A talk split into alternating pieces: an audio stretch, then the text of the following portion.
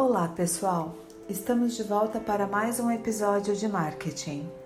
Neste falaremos sobre áudios em postagens e podcasts, com opinião de um agente da Google. E você poderá ler dois artigos no nosso blog sobre esse tema específico. Mas antes gostaríamos de mencionar que decidimos fazer um experimento de gravar nossos textos em áudios sem o compromisso de que seja exatamente igual ao texto publicado no blog. Dessa forma, teremos maior chance de finalizar essas gravações mais rapidamente e assim oferecer para nossa audiência uma alternativa a mais de consumir esse material que pode ajudar nos resultados de marketing. Enfim, vamos lá. Esse post está baseado em um artigo nosso que tem o seguinte título: Adicionar áudio em artigos garante ranqueamento? A própria Google reconhece o valor de se incluir áudios nos artigos e, por conta disso, recomendamos mesmo essa prática. Podemos afirmar que para gravar seus áudios você não precisa de um estúdio ou equipamentos caríssimos, não mesmo. A menos que você precise de áudios de altíssima qualidade aí terá mesmo que recorrer a especialistas.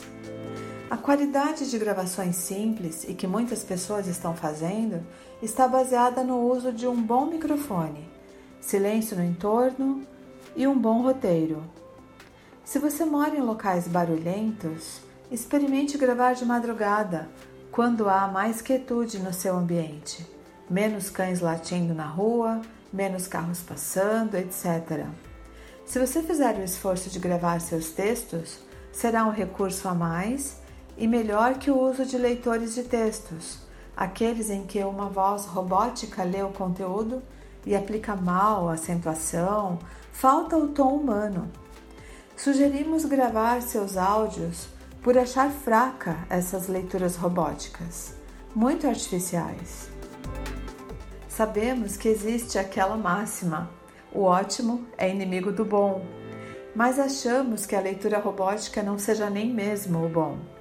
O bom, em nossa percepção, é você criar o roteiro e gravar com sua voz, com acento humano, ou contratar alguém que o faça. Há algum tempo eu me envolvi em um projeto de leitura para cegos. Era formidável, mas pecava pelo excesso realmente. O grupo exigia que os voluntários estudassem teatro e não era de uma forma superficial, não. Demandavam realmente muita dedicação.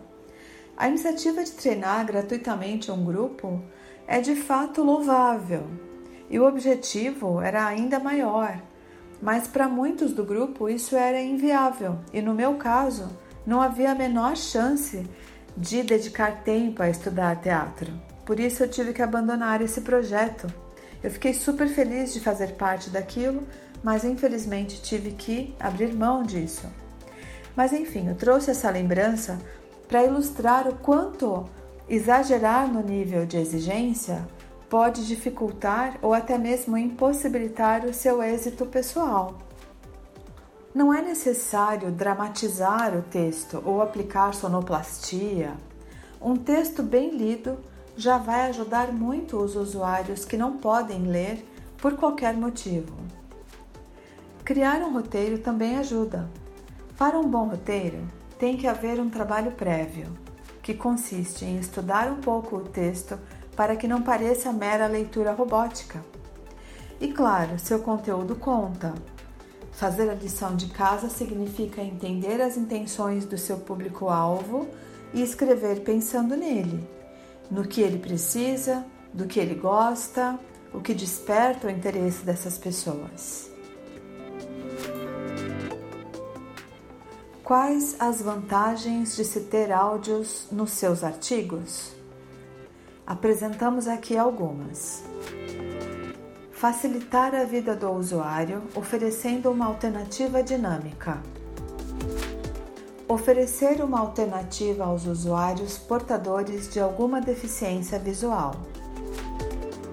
Ser prestativo a um usuário que esteja realizando outra atividade e desta forma poderá mesmo assim consumir o seu conteúdo te ouvindo. ter seu conteúdo mais compartilhado por conta dessas outras vantagens que mencionamos. O que a Google fala sobre adicionar áudios em artigos? O que John Miller disse sobre isso em um recente Hangout que aconteceu em 12 de fevereiro. John Miller é analista sênior de tendências para webmasters na Google. Ele afirmou que ter áudio incorporado no seu post não afetará o seu ranqueamento, não diretamente, nem de forma positiva ou negativa. Não é encarado pelos buscadores como uma repetição de conteúdo, o que seria algo desfavorável, mas nesse caso, segundo ele, não é considerado assim. Segundo ele, não agregará valor direto, pois não é percebido pelo indexador como um conteúdo especial. Talvez possa ser agregado como se fosse um snippet de vídeo, aqueles quadros que figuram na posição zero das páginas de busca. Porém, não há garantias disso. Ele conclui que, de forma indireta, essa prática poderá agregar valor ao seu SEO, pois, sendo assim, poderá estimular maior compartilhamento desse conteúdo, o que é muito saudável para um website. Nós acrescentamos que, por ser um conteúdo que torna o artigo mais acessível, vai estimular maior acesso e compartilhamento, e isso é realmente um excelente motivo para se pensar em gravar seus textos em áudio. Acrescentamos ainda que qualquer esforço em ajudar um usuário a enriquecer os seus materiais é percebido pelo algoritmo como algo positivo, e isso pontua assim. Por que não aproveitar e postar em forma de podcast?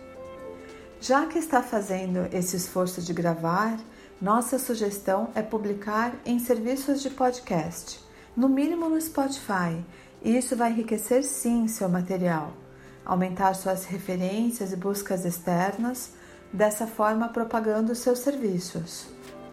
No próximo post, falaremos sobre ferramentas que você pode usar para gravar, editar e postar no Spotify. No nosso blog, você encontra um vídeo em que John Miller comenta isso tudo.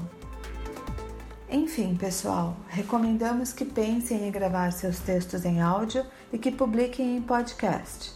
Se tiverem dúvidas sobre isso, estamos à disposição para ajudar. Deixem seus comentários no nosso blog, que teremos o maior prazer em ajudar. Obrigada!